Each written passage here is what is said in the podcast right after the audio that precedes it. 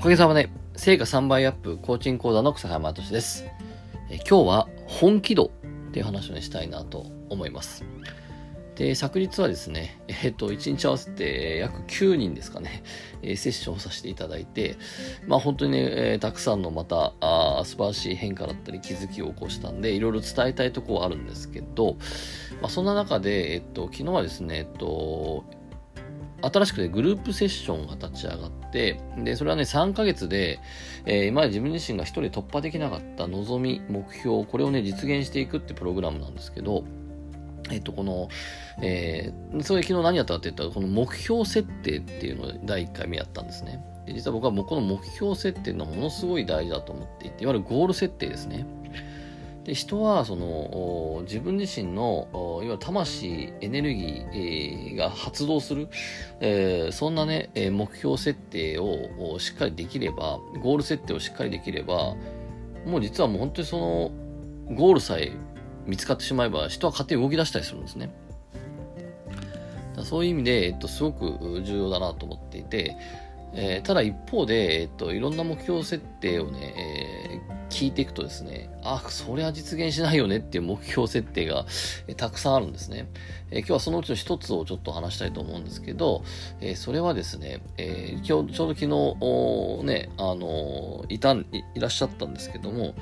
要は、えっと、本当は、本当は、え実現したい望みだけど、今はお金がない、時間がないないものがあるから、だから先にお金や時間を作ってからそれを実現するっていうですね。まあ、この、いわゆる、この、結果行動型か結果期待型かっていう言葉があるんですけども、えー、いわゆる、その、本当は望み、実現したい望みっていうのを実現するのがゴールなはずなのに、えー、それを実現するために今はお金や時間がない、えー、スキルがないから、だから先にお金や時間やスキルを作るものをやって、それができてから本当の望みを実現するっていうね。で、これね、実現しないんですよ。で、例えば、例えばですけど、えっと、ね、じゃあ、じゃあいつか将来ラーメン屋さんをやりたいと。ラーメン屋さんをやりたいって言っていて、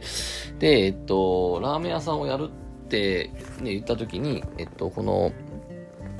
貯金で500万円貯まってからラーメン屋さんをやりますっていうね。つまり500万円貯まらなければいつまでもラーメン屋さんやらないっていうですね。えー、そんな風になってたらもうね、500万円貯まる前とあと何年かかんのっていう。それまでラーメン屋やらないのっていうね。でも一方で、えー、最近だったほんとね、えー、やってる人いると思うんですよ。このケータリングで、ね、今、500万円、開業資金として500万必要なんだけど、でも、えー、今から500万円を貯めますと、けど、ラーメン屋さんをやりますと、えー、ね、家で、えー、家じゃちょっとダメだな。でも、あの、ね、例えばそのケータリングでね、えー、まずラーメンを作ってみたりとか、もしくは、まずは、まず家でラーメンを作って、その友達に振る舞うとこから始めて、で、ね、美味しいとなったら、じゃあそれを、えー、じゃあちょっとなんだろう、イベント出店して、イベント出店でラーメンをやるとか。で、それでイベント出店しながらラーメンやりながらお金を貯めて、えー、実現すると。さあ、どっちが、えー、このラーメン屋、ね、開業する？そしてその、後、開業した後のラーメン屋を続けていくのに成功しそうですかね。で、これをね、あの、多分聞いたらわかると思うんですけど、後者ですよね。いわゆる、うっと、500万円貯まってからラーメンやるんじゃなくて、今からラーメンをやるってことです。今からできる形でラーメン屋をやると。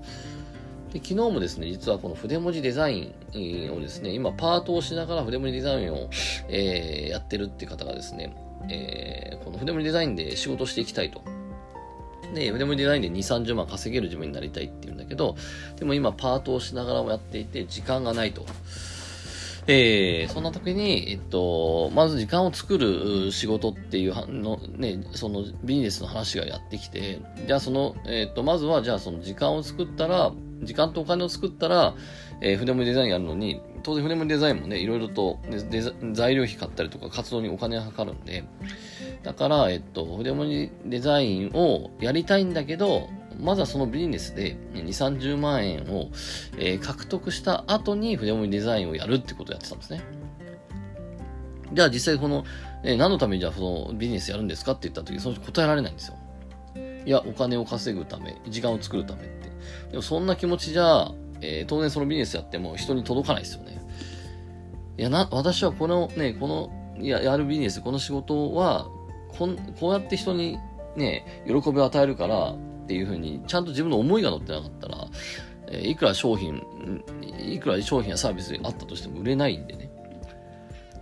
で、そこでやったのは、えっと、その、今から筆文字デザインをやるためにどうしたらいいか。例えば、えー、そまあ、昨日結局そうなったのは、えっと、じゃあそのビジネス、えー、いいと思ってて、えー、やりたいって言ってるんで、じゃあそのビジネスをやりながら、そのビジネスの中で関わった人に筆文字デザインで、もしくはそのビジネスが筆文字デザインでどう成長するかっていう、そこをやっていきませんかという。で、そういうこと話をしたんですね。そしたら、もうすごいその人やる気になって、あ、なんか今までは筆文字デザインは後だと。ね、お金や時間を作ってからだと思ったけど、